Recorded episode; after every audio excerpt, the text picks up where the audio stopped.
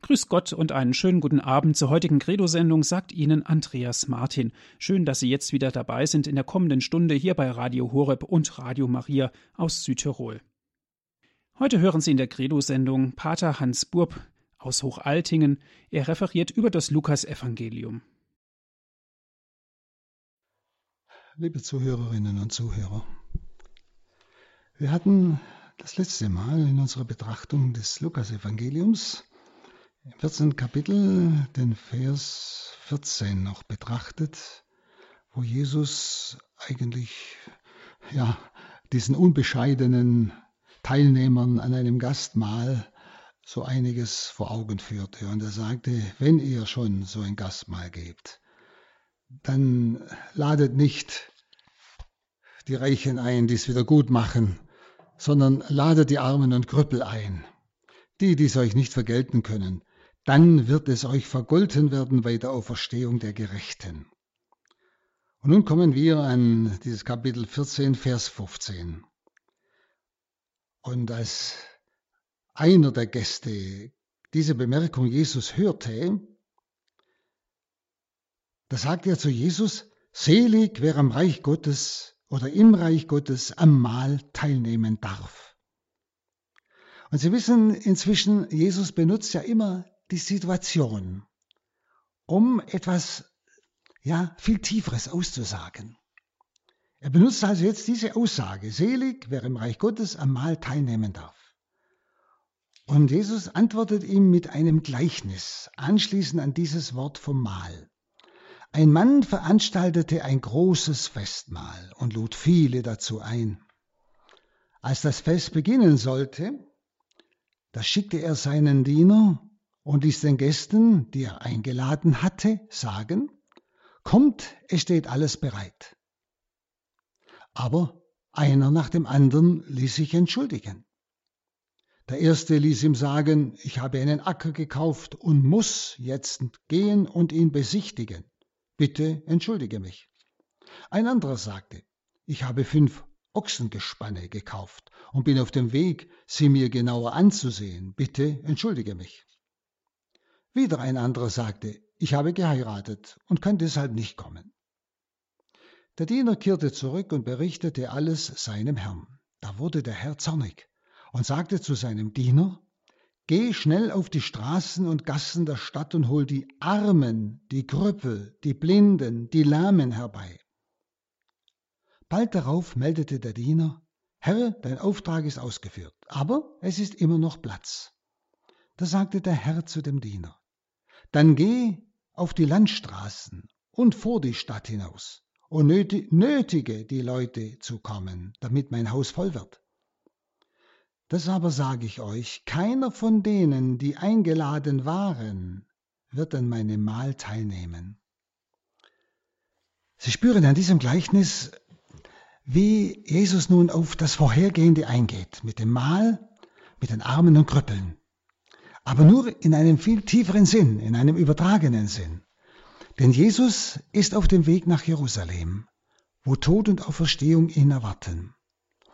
Und er versucht ja seine Jünger hier auszubilden, was zum Jüngersein gehört. Und auch dieses Gleichnis ist, gehört gleichsam in dieses Ausbildungsprogramm des Jüngers.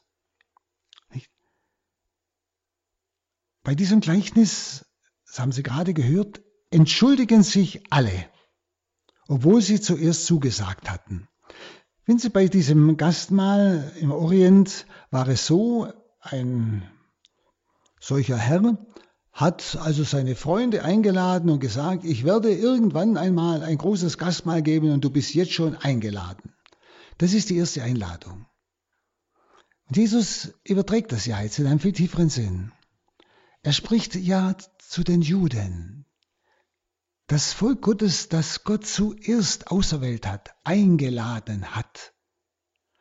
Aber Sie müssen immer dann denken, Jetzt spricht dieser, der, der Herr dieses Wort zu uns Christen.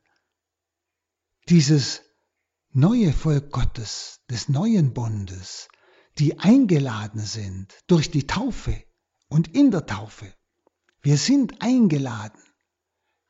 Wir können immer noch auch zu unserer Taufgnade, zum göttlichen Leben in uns Nein sagen. Wir sind eingeladen zum ewigen Gastmahl des Lammes, zu dieser ewigen Hochzeit, wie es in der geheimen Offenbarung dann heißt. Und jetzt kommt jeder mit einer Ausrede. Und bitte, Brüder und Schwestern, versuchen Sie das auf sich selbst hinzuhören. Jesus spricht ja jetzt zu uns,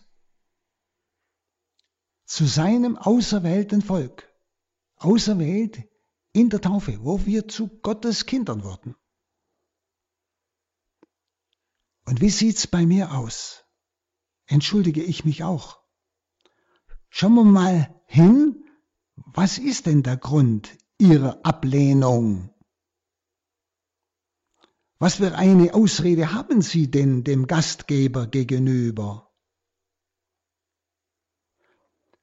Denn wir spüren ja, für den Gastgeber das ist, das ist ja Gott selbst gemeint. Ja? Für den Gastgeber sind all diese Ausreden keine Entschuldigung. Der erste spricht also von der Notwendigkeit. Ich muss meinen Acker anschauen, also irdischer Besitz. Ist das nicht sehr konkret? Wie viele Menschen, Christen, lassen sich von diesem Weg der Nachfolge Christi abbringen, indem ihnen ihre äußeren Besitztümer, das kann auch, wissen Sie, guter Name sein, das kann Erfolg sein, das kann Titel sein, das, das kann irdisches Gut sein, verstehen Sie, alles, die die Nachfolge Christi verlassen, um dieses äußeren Besitzes willen. Und sie sagen sogar, ich muss es not, es ist für mich notwendiger, für das Irdische zu sorgen, als für das Himmlische. So könnte man es auch sagen. Und einfach mal fragen, wie oft lasse ich mich von irdischen Dingen, die mir scheinbar wichtig sind, abbringen, den Weg der Nachfolge treu zu gehen. Wie oft lasse ich mich vom Denken unserer Zeit bestimmen und nicht vom Denken Gottes, wie es jetzt in seinem Wort zum Ausdruck kommt und in der Lehre der Kirche. Also ist der eine, der sagt sogar von einer Notwendigkeit, ne? als ob das viel wichtiger wäre, das Irdische, als das, was Gott anbietet in seinem ewigen Gastmahl. Der zweite sagt nur noch, ich gehe hin. Der hat Joch Ochsen gekauft und will sie ausprobieren. Ich gehe hin. Ja, entschuldige mich. Nicht? Er spricht nicht mehr von der Notwendigkeit, sondern das ist eigentlich Lässigkeit. Nicht Wurstigkeit, könnte man sagen. Hm, was kümmert mich das Reich Gottes? Ich habe was anderes zu tun. Merken Sie, da klingt immer wieder auch in unserem Herzen was mit. Nicht? Die Dinge passieren uns manchmal. Der dritte, der hat nicht einmal mehr eine Bitte um Entschuldigung, sondern der wird ich habe geheiratet und kann nicht kommen. Fertig. Ich bin mit dieser Welt verheiratet. Ich brauche das Reich Gottes nicht. Also es sind so sehr konkrete Dinge und Sie sollten einmal diese drei Ausreden mal in aller Ruhe betrachten und lassen Sie ruhig mal Ihre Fantasie walten, was das alles in Ihrem Leben bedeuten könnte. Sie, Jesus sagt es uns ja, damit wir das merken, und sagen, nein, das Gastmahl ist mir wichtiger, die Einladung des Herrn, das ist mir viel wichtiger, als dieses vergängliche Zeug, das mir eines Tages sowieso aus den Händen gerissen wird. Also, der Besitz, der Betrieb, die Frau sind Hindernisse der Einladung zu folgen, sich also für den Ruf Gottes zu entscheiden. Wenn Sie heute hineinschauen in die Welt, natürlich immer zuerst ins eigene Herz, aber auch in Ihre Umgebung, dann werden Sie staunen. Mancher wird staunen, wenn er nach Jahren vielleicht wieder in seine Heimatgemeinde zurückkehrt und sieht, was noch da ist. Wer noch dieser Einladung folgt zum Gastmahl des ewigen Lebens, der Eucharistie, als Vorgeschmack dieses ewigen Gastmahles. Und er wird vielleicht traurig werden. wie viele diese Ausreden heute haben. Also man lud alle die ein dann, die sich eigentlich unwürdig fanden, also die, die nicht geladen waren, die nicht zum auserwählten Volk gehörten. Oder auch die, die die Schriftgelehrten und Pharisäer so abgetan haben, ja, die das Volk auch von Israel, sie kennen das Gesetz nicht, die werden sowieso verdammt, nicht? Also all die, die sich unwürdig empfunden haben, die werden jetzt eingeladen. Merken Sie, die Armen wieder, die Krüppel, Lahmen, aber jetzt im Sinne des Geistigen auch. Diese demütigen Herzen, diese Menschen, die einfach aus dem Glauben leben, aus der Liebe zum Herrn, aber ganz bescheiden, auch wenn sie mitten in der Welt stehen, auch wenn sie die, die tollsten Aufgaben in der Welt haben, aber die in dieser Demut und Bescheidenheit leben, die sich unwürdig empfinden, die um ihre Begrenztheit wissen, sie werden eingeladen. Diese sogenannten Armen und Demütigen, jetzt in diesem Sinn, arm vom eigenen Egoismus, ja. Gott ist mir wichtiger als ich. Die werden eingeladen. Die sollen teilhaben. Und die begreifen es gar nicht, dass sie eingeladen werden. Nicht? Und dann im Vers 24 spricht Jesus das Drohwort vom Ausschluss der Erstgeladenen aus, die seine Einladung abgelehnt haben. Nicht? Ich sage euch, keiner von denen, die eingeladen waren, wird an meinem Mahl teilnehmen. Nicht? Und es das heißt sogar nicht, sie, sie sollen die Leute drängen zu kommen. Nicht? Dieses Drängen des Geistes in den Menschen, nicht? Gott zu suchen. Das ist alles in diesen paar Bildern wunderbar ausgedrückt. Also Israel war sicher eingeladen. Aber jetzt durch Jesus kam der zweite Ruf also. Jetzt ist das Mahl bereitet, kommt und sie entschuldigten sich. Sie wissen ja die Geschichte Israels zur Zeit Jesu. Und die Antwort Jesu ist ganz klar. Keiner von den Geladenen wird von meinem Mahle kosten. Nicht? Wie steht es mit der Sicherheit der Pharisäer? Wie steht es mit meiner, mit unserer Sicherheit? Wenn manche meinen, ja, ich bin ja Christ, ich bin ja getauft, ich werde schon gerettet. Und wenn ich nichts mehr tue. Nein. Die Geladenen sagen zwar bei der ersten Einladung ja, der Taufe, aber sie treffen keine ernste, endgültige Entscheidung, die zur Tat wird. Sie wollen Wohlstand haben und den Wohlstand genießen. Es darf sein, verstehen Sie. Gott gibt uns ja die Dinge, damit wir den Armen auch helfen können.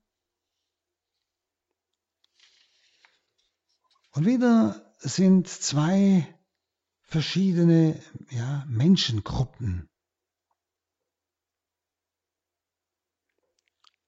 die geladen werden. Einmal die sich sicher sind, dass ihnen das Mal gehört.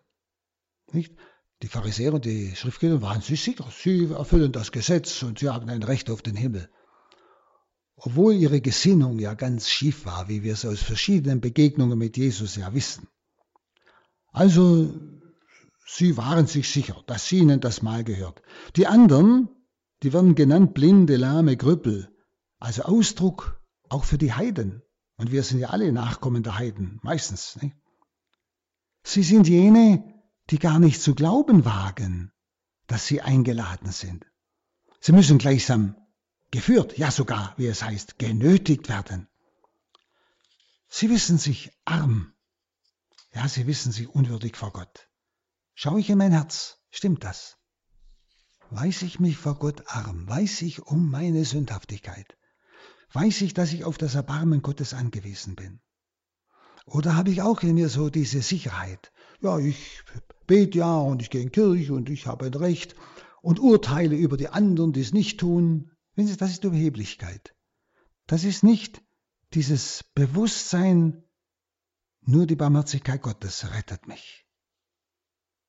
Hm? Es sind also jene, die gar nicht zu glauben wagen, dass sie eingeladen sind. Sie müssen, wie gesagt, genötigt werden. Sie wissen sich unwürdig und arm vor Gott, wie die Sünderin im Haus des Pharisäers im siebten Kapitel, nicht? 26. Vers, da haben wir es ja betrachtet. Oder wie der Oberzöllner Zachäus dann im 19. Kapitel, äh, Vers 1. Oder der Zöllner im Tempel im 18. Kapitel, Vers 8. Oder der verlorene Sohn, den wir auch noch betrachten, 15, 11. Ja. Das sind alles diese Armen und Krüppel und Lahmen. Das sind gemeint, diese Einfachen, die sich ja gar nicht für würdig finden, am Gastmahl Gottes teilzunehmen. Nicht?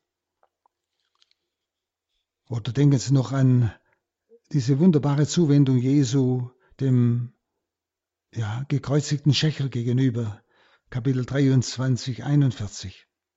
Schauen Sie, so schreibt auch Paulus in 1 Korinther 1, 26 und folgende, Seht auf eure Berufung, Brüder.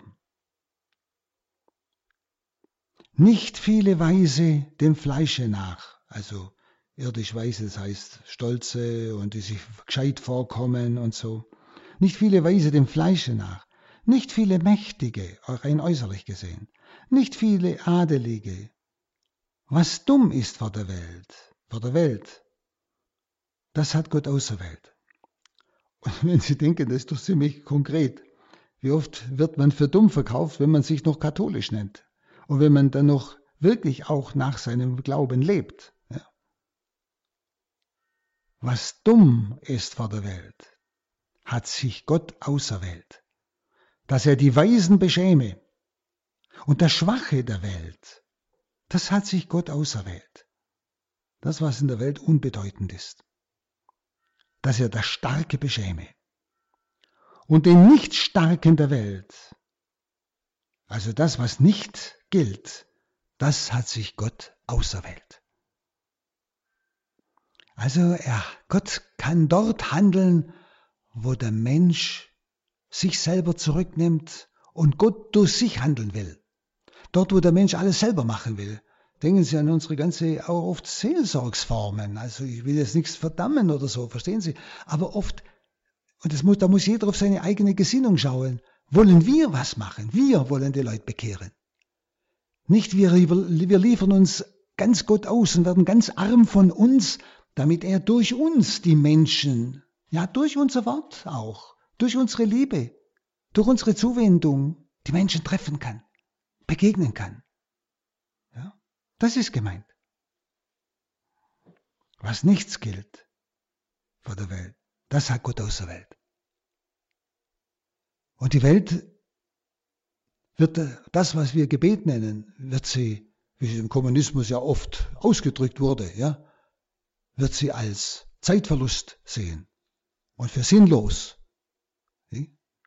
Anbetung, Gott absolut anerkennen. Zeit nehmen für Gott, das ist für die Welt sinnlos. Die tun ja nichts. Die sind bloß da. Das ist auch alles mit drin. Das, was nichts gilt vor der Welt, das hat Gott aus der Welt. Und durch die kann Gott handeln und die Großen beschämen, wenn Gott handelt. Sie, so hat beim Gastmahl des Obersten der Pharisäer, das ging ja voraus, nur einer das Heil gefunden. Sie erinnern sich ans letzte Mal, nämlich der arme, verachtete Wassersüchtige. Der hat das Heil gefunden. Der arme, verachtete Wassersüchtige. Ja.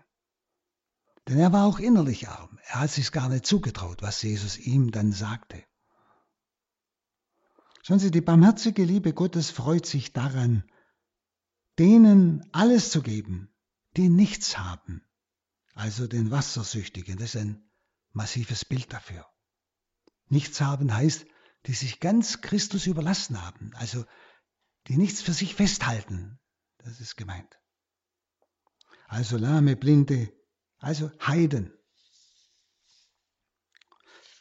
Sie alle werden gesättigt weil sie hungern und nichts haben. Sie hungern nach Gott, sie hungern nach der Wahrheit. Aber sie fühlen sich nicht würdig. Die sich als Besitzende ausgeben, die gehen leer aus. Das haben wir schon im Kapitel 1,53 gehört, vom Magnificat, nicht? Da drückt's Maria wunderbar aus. Besitzenden. Wenn Sie die meinen, Sie besitzen Gott, Sie besitzen schon das Recht auf den Himmel. Der Arme, der lässt sich das schenken von Gott. Der Glaube also, dass das Größte, was der Mensch zu hoffen wagt, Gnade ist. Dass das Größte, was der Mensch zu hoffen wagt, Geschenk ist. Das schafft die wahre Gemeinschaft. Und die macht das endgültige Mahl aus. Schon der Anschluss an den Herrn ist das Entscheidende auf diesem Weg zum Heil. Das will Jesus seinen Jüngern sagen auf dem Weg nach Jerusalem. Wenn sie sich selbst festhalten, können sie von Gott nicht gebraucht werden.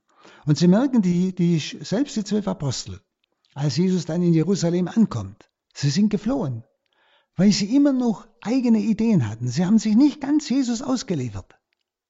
Ja, sie konnten es noch nicht, weil noch nicht Heiliger Geist gegeben war, der sie dazu befähigte. Hm? Aber der Jünger ist der, der sich so an Christus ausliefert, dass ihn nichts mehr hindern kann, dass er sich so einsetzen kann, dass sogar das Leben riskieren kann. Er hält nichts mehr fest. Das Entscheidende also ist der Anschluss an den Herrn auf diesem Weg zum Heil. Und er, und es, er schließt uns auch, was die Eucharistie, die Vorwegnahme dieses ewigen Mahles will. Nämlich es erschließt uns die Teilnahme am Tod des Herrn, bis er kommt. Sie merken, in diesem Gleichnis ist unwahrscheinlich viel drin, was wir betrachten können. Dann lesen wir Kapitel 14, Vers 25 und folgende. Viele Menschen begleiteten ihn. Da wandte er sich an sie und sagte, Wenn jemand zu mir kommen will und nicht Vater und Mutter, Frau, Kinder, Brüder, Schwestern, ja sogar sein Leben gering achtet, dann kann er nicht mein Jünger sein. Wer nicht sein Kreuz trägt und mir nachfolgt, der kann nicht mein Jünger sein. Also es heißt, dass viele Volksscharen ihm folgten, viele. Sie wollten zu seinen Jüngern gehören, aber sie wissen eigentlich nicht, was das heißt, Jünger Jesu zu sein, was das fordert, Jünger Jesu zu sein. Auch die Frage jetzt an mich, an Sie, weiß ich es? Wenn Sie einige Forderungen an die Jünger sind eigentlich schon angeklungen. Zum Beispiel müht euch im Wettkampf, zum Beispiel im Kapitel 13, Vers 24 haben wir das betrachtet. Oder wer zum großen Gast mal eingehen will, muss dem einladenden Ruf sofort folgen und das Anschauen des Ackers, das Erproben der Ochsen, das Nehmen einer Frau zurückstellen. Das haben wir gerade betrachtet. Nun, die Volksmenge geht also jetzt hinter Jesus her. Der hat es ja mitbekommen. Was bedeutet mit ihm wandern?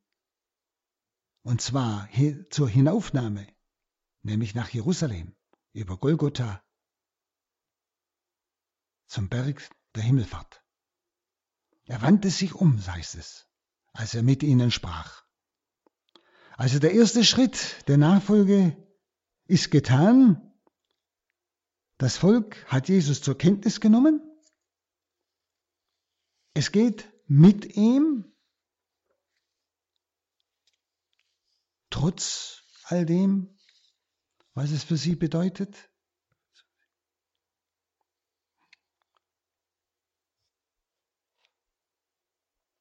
Ja, er bildet, wie wir spüren, jetzt sie aus.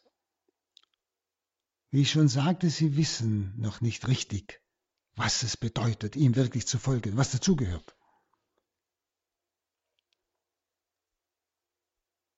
Nachfolge ist nicht Sache der Masse, sondern ist persönliche Entscheidung des Einzelnen. Nicht deshalb heißt es, dass eine große Menge, viele Menschen ihm folgten.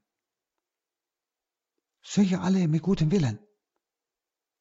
Er dreht sich um, dass er den Sinn, er schaut jeden an. Und Nachfolge ist nicht eine Sache, in der Masse zu gehen, sondern Nachfolge ist eine ganz persönliche Einzelentscheidung. Er schaut jeden an, ob er das will, ob er mit will oder nur auf dem großen Haufen laufen will, um nicht aufzufallen. Und es kommt überdeutlich in den Worten zum Ausdruck, Vater, Mutter, Frau, Kinder, Geschwister zu hassen. Also jetzt nicht hassen im unmoralischen Sinne, verstehen Sie? Äh, Im Hebräischen werden ja immer die Dinge ganz scharf gegenübergestellt, um klar zu machen, um was es geht. Lieben, hassen, Licht, Finsternis. Das heißt, äh, das Entscheidende ist Christus. Er steht vor Vater, Mutter, Frau, Kinder, Geschwister und so weiter. Er muss all dem vorgezogen werden, wenn es um entweder oder geht. Jesus setzt also das Gebot der Nächstenliebe oder Elternehre nicht außer Kraft damit. Absolut nicht. Sondern er will nur in dieser extremen Ausdrucksweise sagen, dass das Entscheidendste die Entscheidung für Jesus Christus ist. Also Hass, wie gesagt, ist das Gegenteil von Liebe. Und die Liebe des Jüngers zum Herrn muss so haushoch so haushoch über der Liebe zur Familie stehen, wie die Liebe über dem Hass. Ich glaube, so versteht man am ehesten diese Ausdrucksweise des Hebräischen. Die Nachfolge Jesu verlangt sogar die Bereitschaft zum Tod und damit totales Loslassen aller menschlichen Bindungen. Das, was er vorher ja auch zum Ausdruck gebracht hat in diesen Gleichnissen.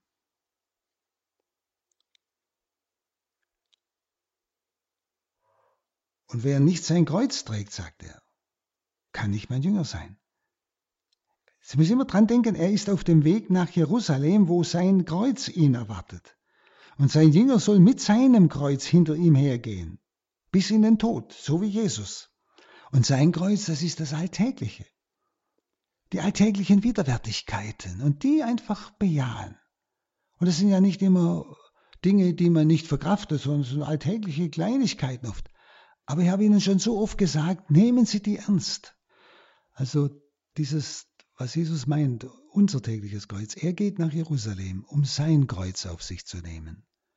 Und der Jünger, der mit ihm geht, der soll nicht das Kreuz Jesu auf sich nehmen, sondern sein eigenes. Das ist auch wichtig. Und das ist bei jedem Menschen anders, eben wie gesagt, die alltäglichen Widerwärtigkeiten. Aber es ist eine Bereitschaft hin zur Ganzhingabe bis in den Tod. Das ist gemeint. Mit Christus nach Jerusalem gehen. Das ist der Jünger, die Nachfolge. Aber man darf dabei nicht übersehen, welche innere Kraft und Freude der Geist Gottes uns schenkt, wenn wir diesen Weg entschieden gehen. Wenn Sie den Weg nur halb gehen, so ein bisschen Welt und ein bisschen Gott, werden Sie nie richtig zufrieden. Sie werden nie richtig froh. Es ist immer ein Zerrissensein zwischen Welt und Gott. Ich rate Ihnen, entscheiden Sie sich ganz. Dann äh, bringt Jesus noch ein, ja, man kann sagen, ein Gleichnis, ein Bild für diese Nachfolge. Wenn einer von euch einen Turm bauen will, setzt er sich dann nicht zuerst hin und rechnet, ob seine Mittel für die ganze Sache überhaupt ausreichen, für ihr sein Vorhaben. Sonst könnte es geschehen, dass er das Fundament gelegt hat, dann aber den Bau nicht fertigstellen kann. Und alle, die es sehen, würden ihn verspotten und sagen, der da hat einen Bau begonnen und konnte ihn nicht zu Ende führen. Oder wenn ein König gegen einen anderen in den Krieg ziehen, setzt er sich nicht zuerst hin und überlegt, ob er sich mit seinen 10.000 Mann dem gegen, entgegenstellen kann, der mit 20.000 gegen ihn anrückt. Kann er es nicht, dann schickt er eine Gesandtschaft, solange der andere noch weit weg ist, und bittet um Frieden. Also folgende Gleichnisse zeigen, was der Jünger zu tun hat. Seine ist bauen, Turmbau und das andere ist Kämpfen. Beides ist dem Jünger aufgetragen. Ja? Beide Lebensaufgaben sollen aber überlegt und nüchtern ergriffen werden, nicht in falscher Begeisterung. Ich muss mir überlegen, kann ich Christus folgen? Jeder wird sich sagen, einen Turm bauen, so einen großen, kann ich nicht. Gegen einen König mit Übermacht zu Kriege zu führen, kann ich nicht. Das heißt, ich muss mir klar sein, den Weg der Nachfolge, den kann ich von mir aus nicht gehen. Und das spüren wir auch in den beiden Nachfolgeformen, das heißt auch den beiden Berufungswegen der christlichen Ehelosigkeit um Christi willen und der christlichen Ehe, der sakramentalen Ehe. Keiner wird sagen können, wenn eine Ehe schließt oder eine Profess macht oder eine Entscheidung für Christus für immer, dass er das kann. Nicht? Und deshalb muss ich mir überlegen, ja, kann ich es riskieren? Und da muss ich sagen, von mir aus nicht. Ich kann es nur riskieren, weil der Herr mich ruft. Der Ruf Gottes ermöglicht mir zu sagen, ich baue den Turm, ich ziehe mit wenigen gegen ein übergroßes Heer. Ich wage zu bauen, ich wage zu kämpfen. Sehen Sie, aber nicht aufgrund meiner eigenen Fähigkeit. Sonst werde ich beginnen und zerbrechen und die Leute werden mich auslachen, so wie es hier im Bild dargestellt ist. Der Jünger muss festhalten, dass seine Kräfte also nicht reichen.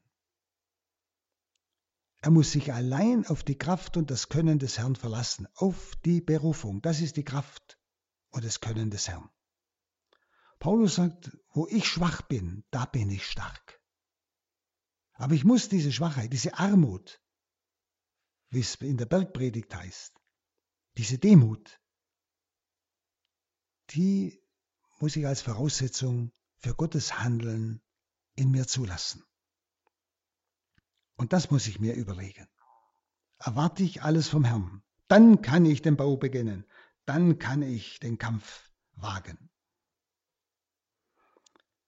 Ein liegen gebliebener Bau, der reizt die Menschen immer zum Spott, das wissen sie. Und so auch ein gescheiterter Jünger. Der Schluss, das merken Sie gerade heute nicht, das wissen Sie. Der Schlusssatz fasst nochmals zusammen, nämlich keiner kann Jesu Jünger sein, der nicht auf seinen ganzen Besitz verzichtet. Das heißt, der auf nichts Irdisches baut, so wie es schon im Gleichnis heißt, sondern nur auf die Kraft Gottes. Und dann heißt es, das Salz ist etwas Gutes. Wenn aber das Salz seinen Geschmack verliert, womit kann man ihm dann die Würze wiedergeben? Es taugt weder für den Acker noch für den Misthaufen. Man wirft es weg. Wer Ohren hat zu hören, der höre. Salz ein Bild für den Jünger. Salz bewahrt vor Fäulnis, hält frisch. Salz gibt Geschmack. Sind Sie der Jünger im Vergleich zum Salz ist der, der die Fäulnis des Unglaubens auch unter der Gesellschaft versucht zu verbannen. Die Fäulnis des Unglaubens. Der die Geschmacklosigkeit, ich muss mal so sagen, des Unglaubens wieder ersetzt, dass die Menschen spüren an diesem Jünger, was Glaube ist. Etwas Geschmackvolles, also bildhaft gesprochen, verstehen Sie? Etwas, was Leben bringt. Aber damit das Salz seine Wirkung bringt, muss es sich auflösen. Das ist der Jünger. Das, was Jesus vorhin gesagt hat. Ihm nachfolgen bis in den Tod. Sich ganz auf Christus einlassen sich ganz ihm überlassen. Das, das Bild des Salzes. Und ein Jünger, der nicht mehr Salz ist, wenn Sie, wie gesagt, über den Lachmann, gescheiterte Jünger, oder aber man wirft den weg, er taugt nicht einmal mehr für den Misthaufen. Also ist ein sehr hartes Wort.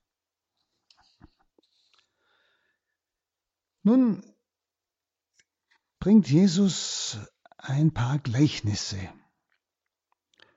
die mir sehr wichtig scheinen.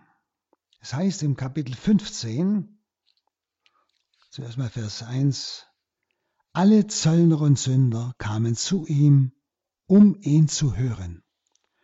Zöllner, das waren die, die an den Zollstätten saßen, Geld verlangten und oft einiges draufschlugen und mehr verlangten, also Wucher trieben und deshalb oft reich wurden. Sie haben die Leute beschädigt, sie galten deshalb als Sünder.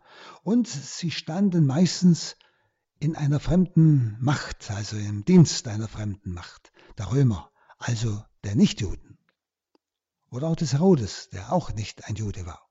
Ja? Also die, die ganzen Zöllner und Sünder kamen zu ihm. Nun, die bisherigen Forderungen, die Jesus an die Nachfolgenden stellte, scheinen diese Leute eher abzuschrecken als anzuziehen. Es geht Ihnen vielleicht selber so, wenn Sie es zuerst mal hören. Und trotzdem heißt es jetzt im Vers 1, es näherten sich ihm alle, und zwar Pantes, alle, Zöllner und Sünder, um ihn zu hören. Sie spürten plötzlich, aufgrund all dieser Bilder, denken Sie noch einmal an das Festmahl, wo die geladenen Schriftgelehrte Pharisäer, die sich einbilden, sie haben ein Recht auf das Reich Gottes, aber die Zöllner und Sünder eben nicht. Diese Worte geben ihnen Hoffnung. Hoffnung, dass auch sie eine Chance haben, gerettet zu werden. Und diese tief gesunkenen Menschen kamen, weil sie bei ihm echte Liebe und auch Heiligkeit fanden und nicht nur Scheinheiligkeit wie bei den Pharisäern, die einfach noch äußeren, äußerlich die Gesetze erfüllten, aber die innere Gesinnung, die Jesus immer wieder anmahnte, nicht hatten. Und diesen Gesetzlosen, also Zöllner, Sünder, eröffnete Jesus die Tür zum Gottesreich, die sie durch ihre eigene Schuld selbst verschlossen hatten als Sünder. Die also der Gnade bedurften, wurden von ihm auch angezogen. Er sagte einmal zur Schwester Faustina, dass der größte Sünder das größte Anrecht auf seine Barmherzigkeit hat. Wichtig ist nur, dass er sie annimmt. Die Mitläufer, die wurden abgestoßen. Denken Sie noch mal dran, er drehte sich rum und sprach zu der großen Masse. Und er sagt, Nachfolge ist Entscheidung des Einzelnen. Und es ist vorstellbar jetzt, dass ein Großteil weggelaufen ist. Denn auf einmal kommen jetzt die Zöllner und Sünder. Ja? Die haben jetzt Hoffnung. Die, die die Gnade bedürfen, die fühlen sich von Jesus angezogen. Die Mitläufer, wie gesagt, fühlen sich abgestoßen. Diese Sünder wollten nicht Zeichen sehen, sondern sie wollten hören. Das ist der Unterschied. Haben Sie genau gelesen. Alle Zöllner und Sünder kamen zu ihm, um ihn zu hören. Die Volksmenge wollte oft nur Zeichen sehen, Wunder. Die kamen, um zu hören. Da merken Sie genau den Unterschied. Sie wollten die Botschaft Jesu hören, die Hoffnung, dass auch sie rettungsfähig sind. Und das ist der Anfang des Glaubens. Sie wollten ihn hören. Und auch der Schwerglaubende oder nicht mehr Glaubende oder fast nicht mehr Glaubende, er sollte einfach Jesus sagen, ich habe die Bereitschaft, auf dich zu hören und einfach das Wort Gottes zu lesen oder anzuhören, wo es vorgelesen oder erklärt wird. Dann kann Jesus sie ansprechen. Es ist der Anfang des Glaubens. Aber die Bereitschaft zum Hören muss da sein. Dann heißt es im zweiten Vers, die Pharisäer und die Schriftgelehrten empörten sich darüber und sagten, er gibt sich mit Sündern ab und isst sogar mit ihnen. Also die, die so sicher waren, die Jesus jetzt mit der Wirklichkeit konfrontiert hat, sie murrten. Sie murrten. Vor allem, weil es sogar ja, Ausgestoßene waren, mit denen Jesus jetzt sogar ist. Und mit ihnen essen ist ein Bild für eine ganz besonders innige Gemeinschaft.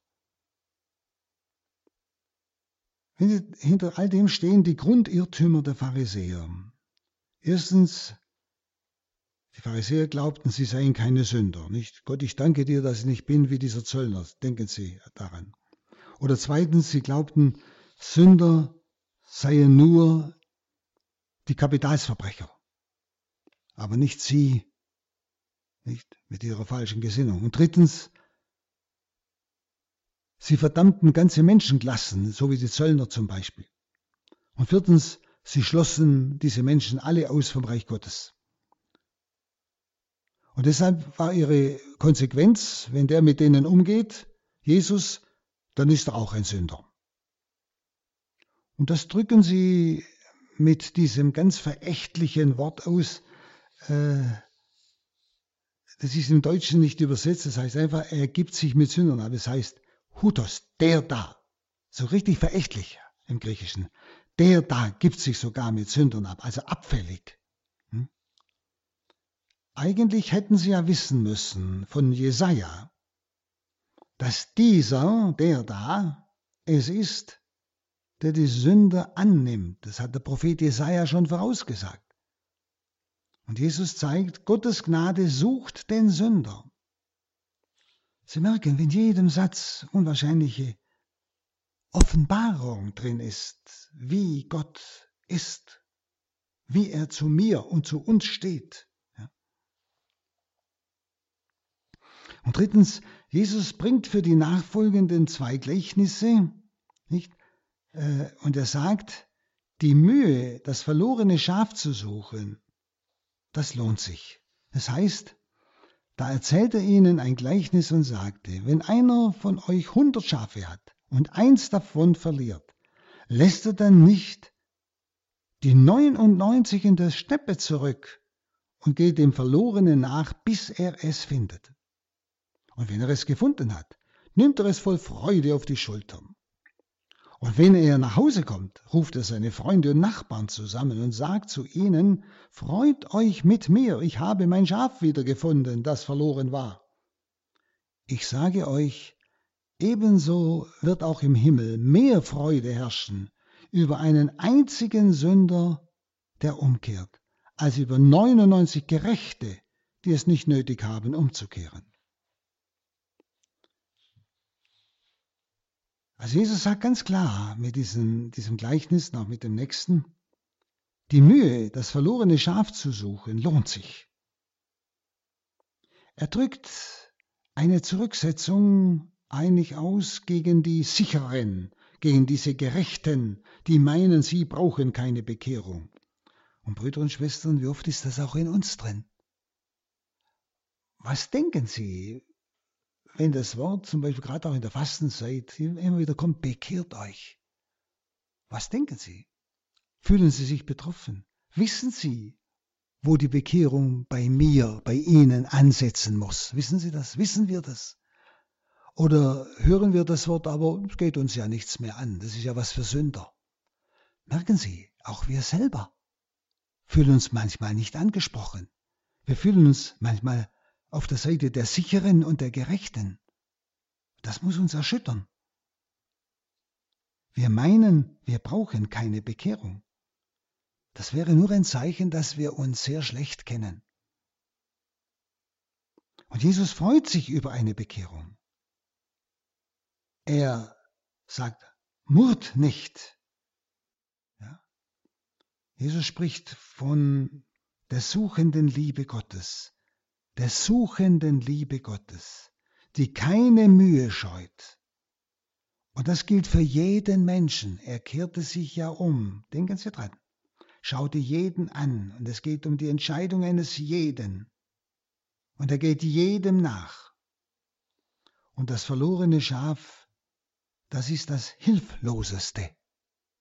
Solange das Schaf auf dem Haufen ist, hat es eine gewisse Sicherheit. Aber das Verlorene ist hilflos. Der verlorene Mensch, der nicht weiß mehr, was Wahrheit ist und was der Sinn seines Lebens ist, ist hilflos. Allein findet es das Schaf nicht zurück und allein findet auch der Mensch nicht zurück. Gott sucht ihn, er spricht ihn an. Und das bezeugen so viele Menschen, gerade auch heute. Dieses verlorene Schaf kann sich selbst nicht verteidigen. Wenn es unter die Wölfe fällt, ist es chancenlos. Und die Wölfe sind sehr mächtig heute. Gezielt auf die Schafe des Herrn, auf seine Kirche, vor allem auf seine Priester.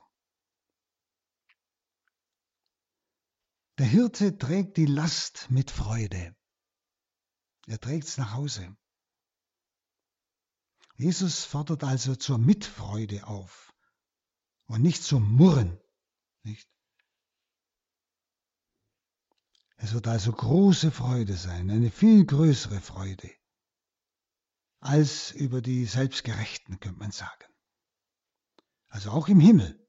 Das heißt in Zukunft in der ewigen Herrlichkeit, wird Freude sein über einen Sünder.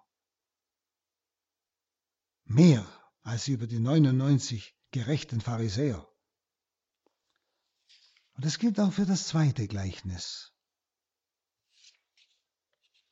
Nicht, wo es heißt, eine Frau, wenn eine Frau zehn Drachmen hat und eine davon verliert, zündet sie dann nicht eine Lampe an, fegt das ganze Haus um und sucht unermüdlich, bis sie das Geldstück findet. Und wenn sie es gefunden hat, ruft sie ihre Freundinnen und Nachbarn zusammen und sagt, freut euch mit mir. Ich habe die Drachme wiedergefunden, die ich verloren hatte. Ich sage euch, ebenso herrscht auch bei den Engeln Gottes Freude über einen einzigen Sünder, der umkehrt. Interessant immer, zuerst ist ein Mann, der Hirte, der die Schafe sucht, zweitens eine Frau, die ihre Drachme sucht. Es ist das bei der zweiten, was sie unbedingt zum Leben braucht. Und das ist letztlich Christus. Aber es ist auch wieder ein Bild umgekehrt für Christus selber, der uns sucht. Eine Drachme ist ja ein ganz geringes Geldstück, also das gar nicht viel Wert hat. Ja? Es, hat, es lohnt sich eigentlich kaum, das auch noch zu suchen.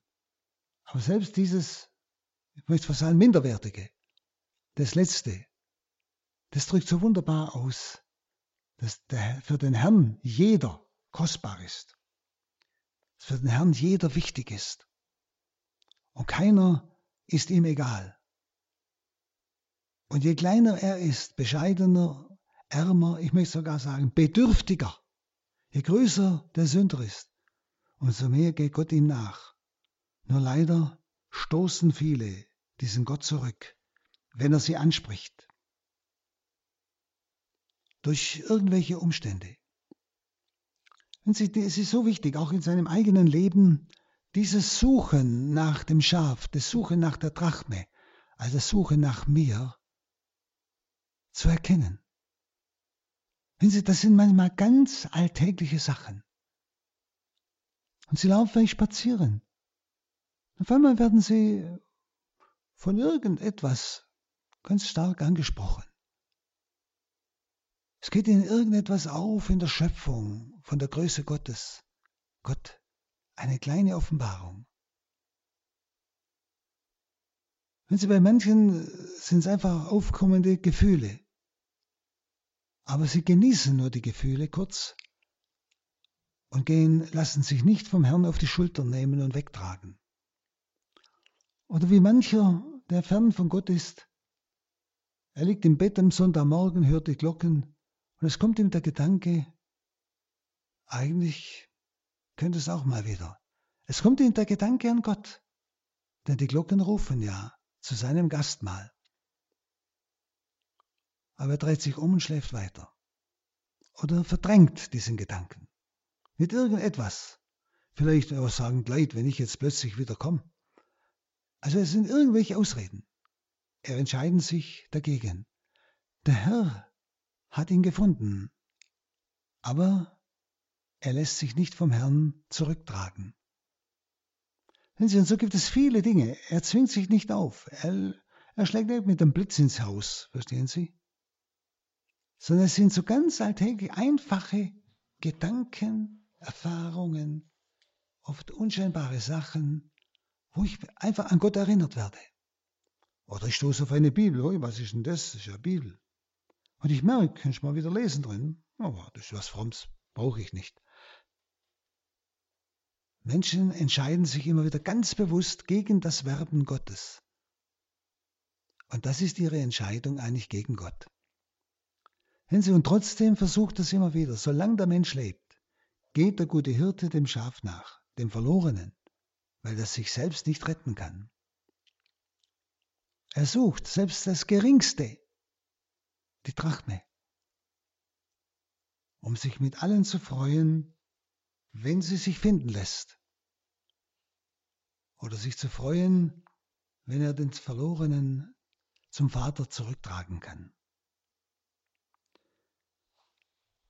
Liebe Zuhörerinnen und Zuhörer, Sie spüren, es lohnt sich, die Heilige Schrift nicht einfach so nur zu lesen, sondern einmal so Schritt für Schritt zu betrachten. Ja, was willst du mir sagen? Oder uns in der gemeinsamen Betrachtung der Heiligen Schrift, vielleicht in einer Gruppe. Was willst du sagen? Aber wichtig ist, dass wir uns wirklich nach dem Konkreten fragen. Herr, was willst du mir uns konkret fragen, in unseren Alltag hinein? Was wollen wir bis das nächste Mal wirklich bewusst in unser Leben übersetzen, um dann miteinander auszutauschen, welche Erfahrung haben wir mit seinem Wort gemacht? Und dann werden Sie merken, wie Sie wachsen, wie Sie immer mehr durch das Wort hingeführt werden zur Quelle des Lebens, Eucharistie, Sakramente. Und dann kann ein inneres, tiefes Wachstum beginnen. Das wünsche ich Ihnen von Herzen. Sie hörten in der heutigen Credo-Sendung den Palutinerpater Hans Burb aus Hochaltingen. Er referierte über das Lukas-Evangelium. Viel Freude beim weiteren Programm hier bei Radio Horeb und bei Radio Maria alles Gute für Sie und gottesreichen Segen wünsche ich Ihnen von ganzem Herzen. Ihr Andreas Martin.